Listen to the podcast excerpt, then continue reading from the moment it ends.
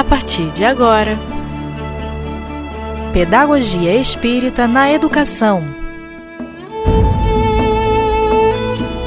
Com Selma Trigo e Jailton Pinheiro. Olá, amigos, mais uma vez reunido com vocês, com muito prazer, com muita alegria. Eu e Jailton estamos aí para dar continuidade ao, estudo do 13º Seminário de Pedagogia Espírita na Educação, que é o que a gente está aí refletindo com o tema Modelo Educacional Espírita de 7 de maio de 2017. Logicamente, nós estamos em pontos de origem diferentes, né, Jailton? Se apresenta aí, Jailton.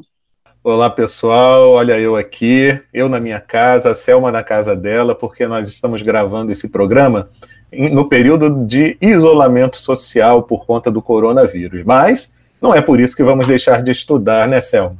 Com certeza, né? A importância da divulgação da doutrina. E temos certeza também, né, Jair, que muitas pessoas nos acompanham, seguindo cuidadosamente todas as nossas reflexões e nos causa assim, um motivo de muita alegria, né?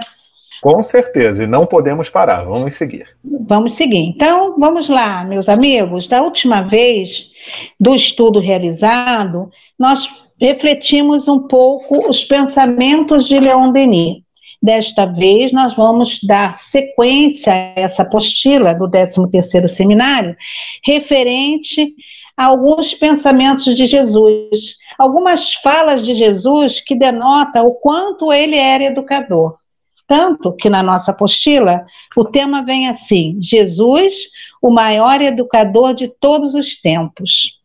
E aí nós vamos ler um pedacinho do livro Pedagogia à Luz do Evangelho, da Sandra Maria Borba Pereira, que ela diz o seguinte: Jesus viu na educação moral de cada, de cada um e de todo homem o caminho da redenção humana o roteiro de libertação de vícios de diversa ordem, a rota segura para se alcançar a vivência da lei divina em toda a plenitude. Ainda segue um pedacinho. Toda a obra crística foi para esclarecer e demonstrar a força da educação. Sendo obra de educação, o cristianismo possui em sua origem, ainda que de forma primordialmente oral, uma proposta pedagógica que perpassa toda a prática do Cristo. Interessante que ela diz assim, nesse trecho, Jesus viu na educação moral de cada e de todo homem o caminho da redenção humana. Então, Jesus nos demonstrou ser um dos maiores educadores, maior mestre com M maiúsculo existente no planeta Terra. E todo o seu seu conteúdo, o seu andamento reflexivo, sempre pautado em levar a uma forma educativa àqueles que com ele conviveu. Interessante, né, Jailton? Interessantíssimo. O mestre por excelência. E ele foi, eu acho que o único título que ele aceitou foi esse, né, de mestre. E, e ele usava de recursos didáticos os mais variados, né, Selma? Com certeza, mais variados e interessantes, que hoje a gente consegue, com a doutrina espírita, perceber o que ele queria dizer em cada citação que ele fazia na época, e que, de outra forma, se não for a, a doutrina, nós não saberíamos interpretar, porque é preciso interpretar o que ele queria falar na época. Né? E aí ela e aí nós seguimos com o seguinte é, contexto: a gente vai fazer assim um paralelo entre a educação e a pedagogia de Jesus, a educação de hoje com a pedagogia de Jesus. Que Jesus foi um pedagogo por excelência, é uma, é uma, é uma forma nova de se falar, né, mas foi um pedagogo por, por excelência. Ele sabia como manejar, como direcionar a educação, né, e como usar das técnicas e métodos da época para o entendimento daquilo que ele desejava é, explicar, que ele desejava direcionar no campo da aprendizagem. Interessante que ele segue aqui um trechinho, ainda da Sandra. Jesus adotou uma postura por demais inovadora. Olha só, no que se diz respeito à aprendizagem, aos métodos, procedimentos do ensino que lhe possibilitam a construção, afastou-se da verbosidade, do formalismo, da memorização, da lição extra-cátedra, demonstrando sua preocupação com a assimilação ativa do conteúdo, como uma aprendizagem verdadeiramente significativa. Eu penso, Jailton, assim, que Jesus usava daqueles recursos que ele tinha no momento. Esse é o grande educador, né? Ele usa dos recursos práticos da vida. Ele era assim. É uma oliveira, ele transformava aquilo numa, numa ideia, num pensamento, numa reflexão. Cada detalhinho ele fazia disso um grande recurso de aprendizado. Você não concorda, Jair? Concordo sim. E aí é que a gente vê, né, Selma? Que em qualquer momento, quando a gente tem a boa vontade, a gente vai se utilizar dos recursos que estiverem à disposição. Porque Isso. senão fica aquela coisa, né? Ah, não, se eu não tenho tal equipamento, tal projetor, tal não sei o quê, eu não vou fazer porque não vai ficar tão bom. Mas veja, uma vez eu até falei isso com uma pessoa, Selma, porque estava reclamando que o recurso não estava disponível e era um Sim. recurso eletrônico, né? E aí eu Sim. falei assim: vem cá, se faltasse luz, você não ia dar aula, não? Pois é, fica na dependência, né? É. Porque, na verdade, Jesus era a própria essência né, da educação, a base educativa, está na essência da alma dele. É como um educador no dia a dia da vida da gente. Se ele não tiver a, a bagagem de conhecimento, tanto de, de conteúdos é, propriamente dito, como de desejo de bem realizar, ele vai ficar sempre pendente de recursos é, é, operacionais para poder fazer o trabalho, porque não sabe fazer por si só. Você está entendendo? Esse é o meu pensamento.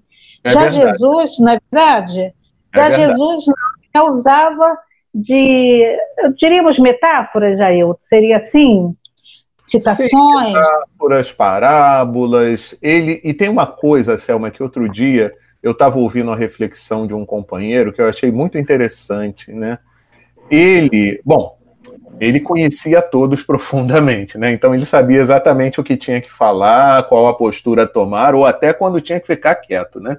Então, é, isso é uma coisa que me chama muita atenção, ou seja, o quanto que nós, dentro do nosso campo de ação, antes de procurar passar qualquer conteúdo, a gente deve procurar saber para quem a gente está passando, o que que vai poder ser útil para aquela pessoa a quem a gente está lidando, né? Porque senão eu posso tentar passar o melhor conteúdo do mundo, mas não vai ter ressonância no coração, na mente da pessoa.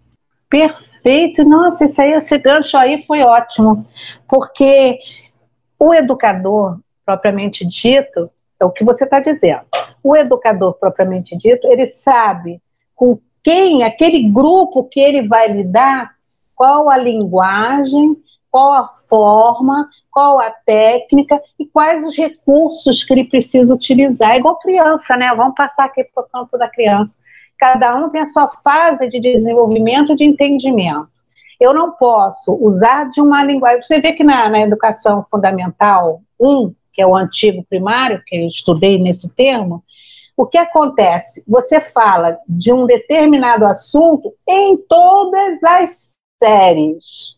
O que modifica o processo é que vai se, sendo enxertado naquele conteúdo mais algumas informações que vão abrangendo o entendimento. Então, tem a base inicial e ela vai sendo construída. Isso na escola.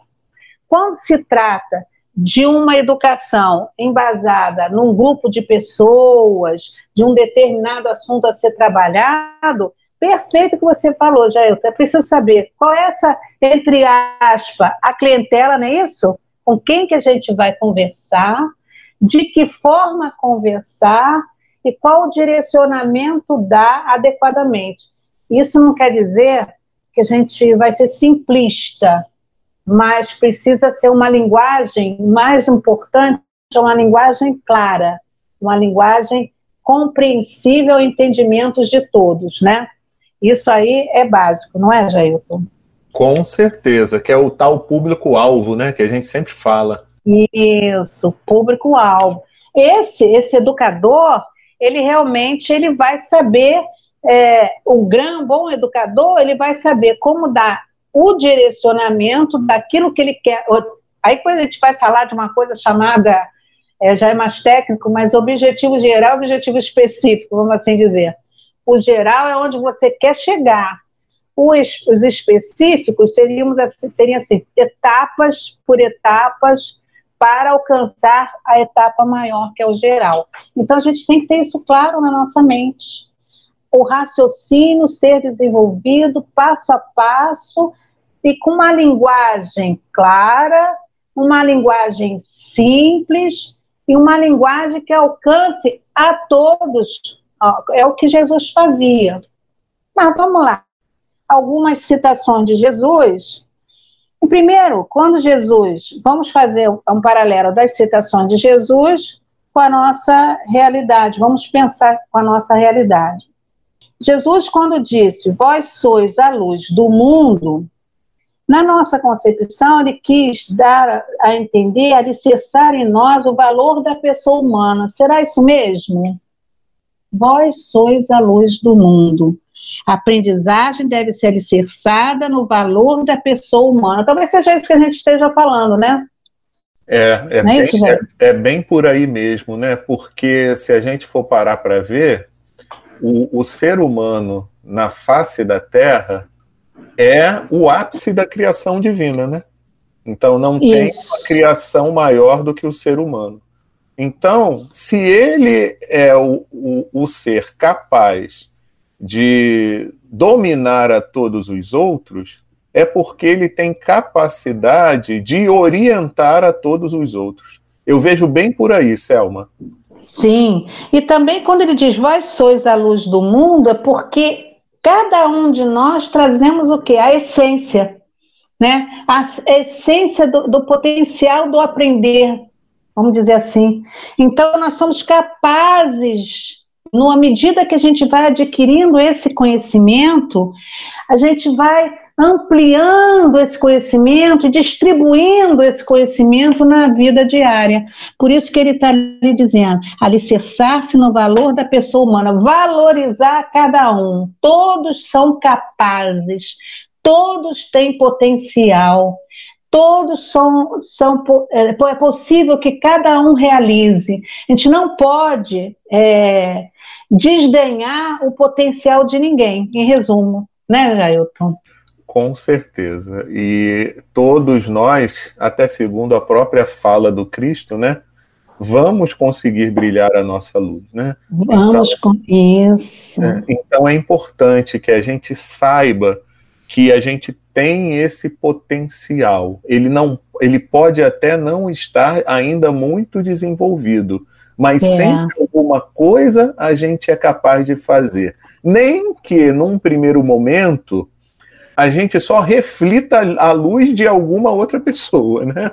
Mas também, é. mesmo assim, a gente pode levar essa luz, a gente pode ser essa luz, né? Até o momento em que a gente consegue efetivamente buscar dentro de nós mesmos o, essa sintonia com esse pensamento divino, né? Que é luz em essência.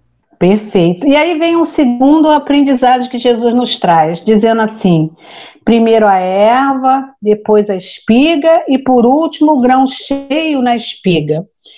Quando ele fala que cada coisa tem a sua, sua etapa, seu tempo, nós podemos deduzir que a aprendizagem se dá no tempo e é cumulativa, né? A gente tem um tempo de aprender, tempo de plantar, tempo de colher.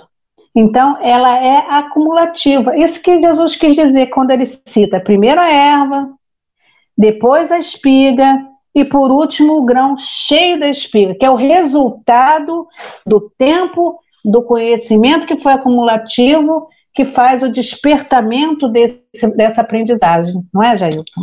É, e Jesus já estava aí dando um remédio para ansiedade, né? Porque, porque Essa foi boa. É como a dizer assim: calma, meus amigos, calma, meus irmãos. Todos vamos vão conseguir chegar até onde eu estou e até mais, né? Ele não falava isso? Podeis fazer o que eu faço e até mais. Pois é. Mas é. tudo tem um tempo, tudo tem o seu momento certo e não adianta, né, Selma, a gente querer estabelecer metas que a gente não consegue cumprir de imediato. É. Eu tenho como meta é, final a perfeição relativa, né, a felicidade. Mas eu não vou conseguir isso agora, amanhã, depois, numa última encarnação. E aí a doutrina espírita é maravilhosa, né? Nos dizendo que a gente tem várias etapas reencarnatórias para conseguir isso. Mas também não adianta eu ficar parado, né? Porque senão eu não vou chegar ao fim nunca. Verdade.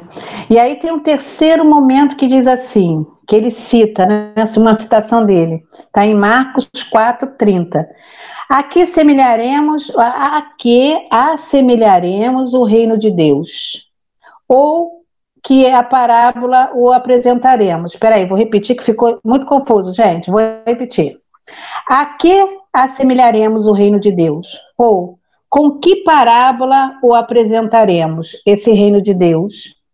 Então, aqui, o processo de aprendizagem tem como fonte o indivíduo na sua situação histórica cultural. O que, que ele quer dizer com isso?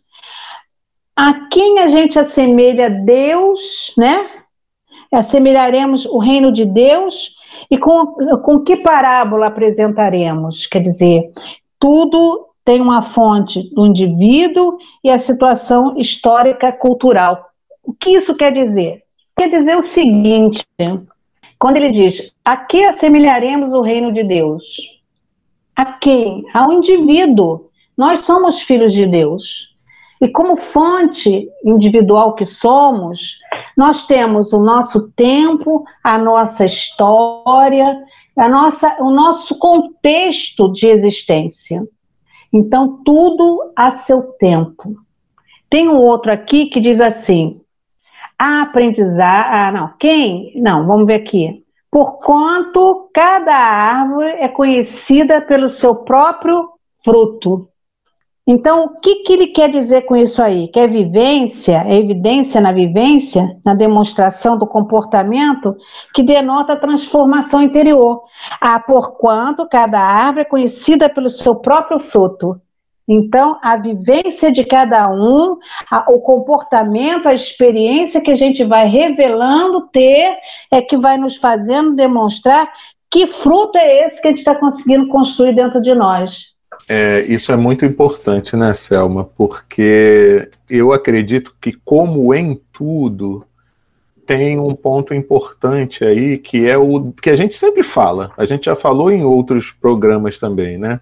Que é o de observarmos a nós mesmos, né? Porque é. senão a gente não consegue fazer nada.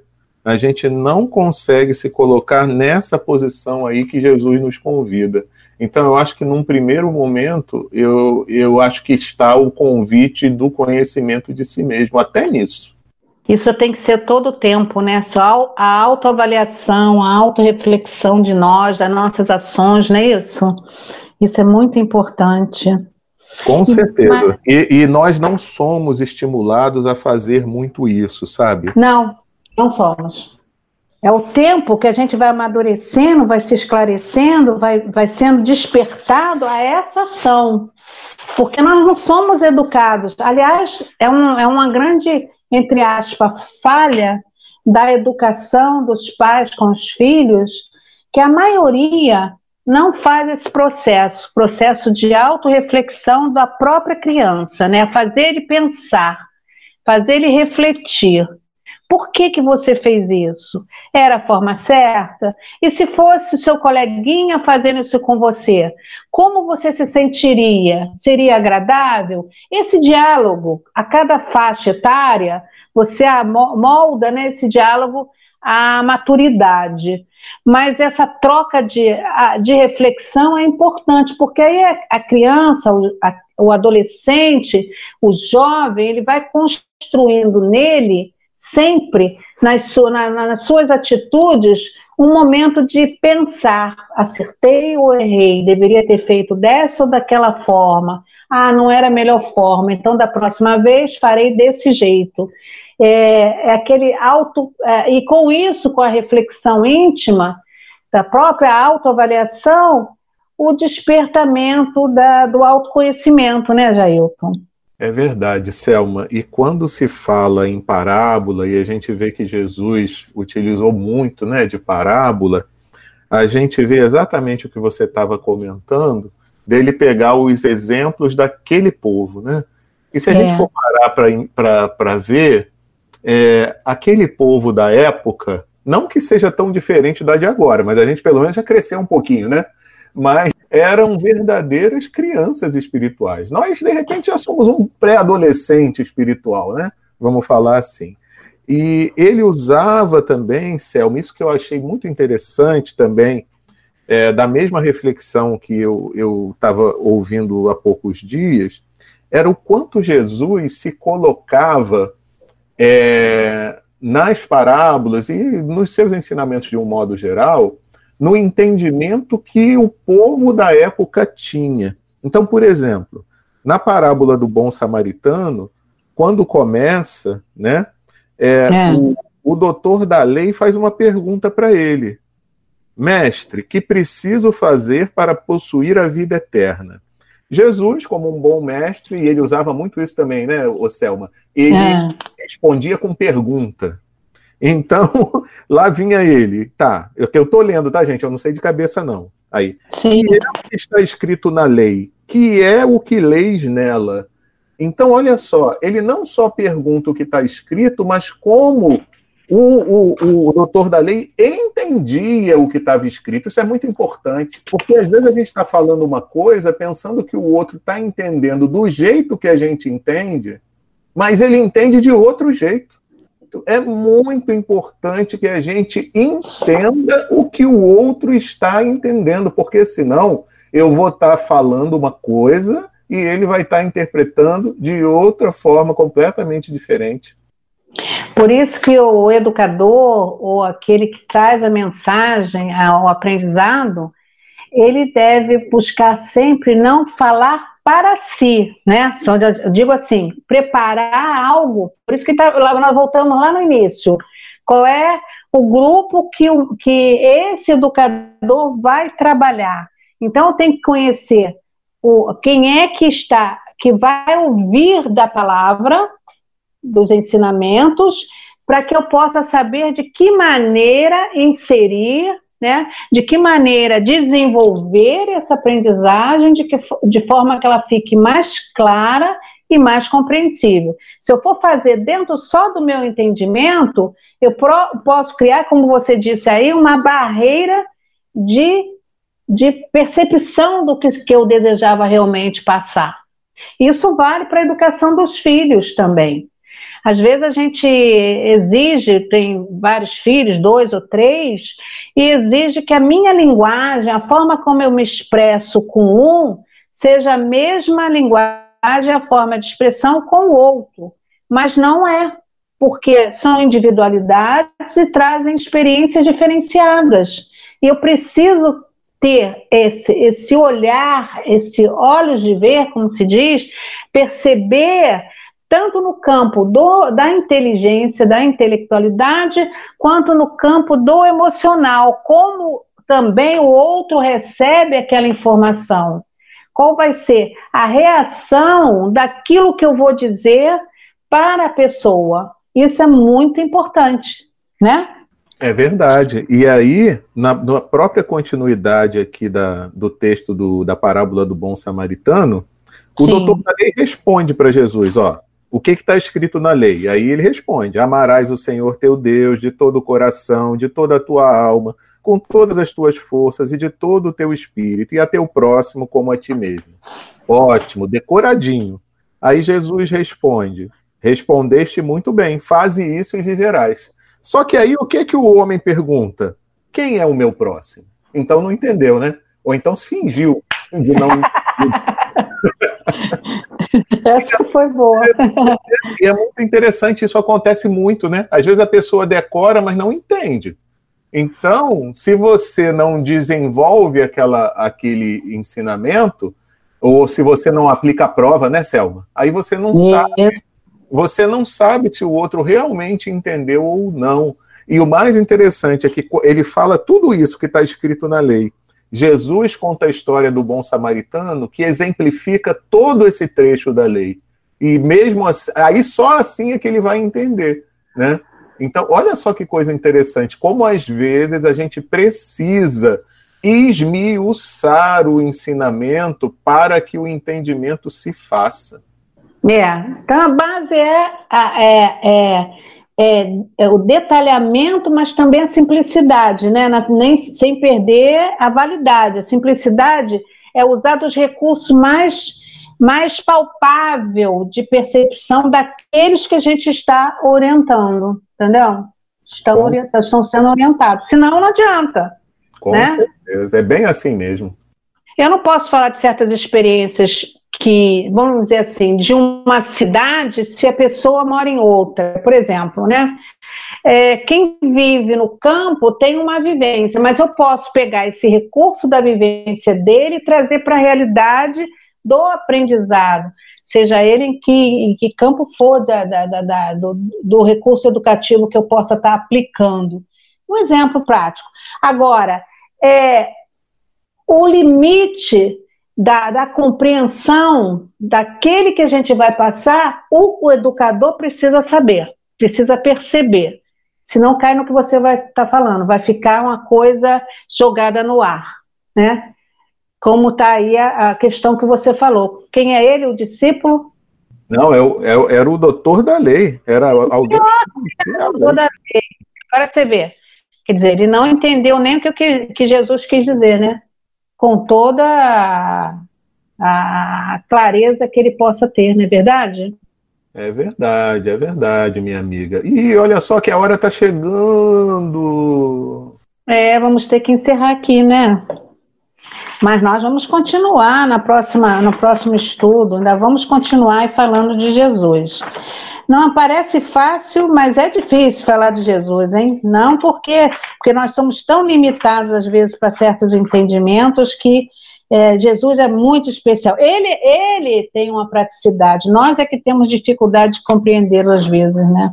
Mas vamos, vamos insistindo nesse, nesses valores que ele nos traz, né? Então vamos encerrar, né, Jailton? Vamos deixar para o próximo estudo, não é mesmo?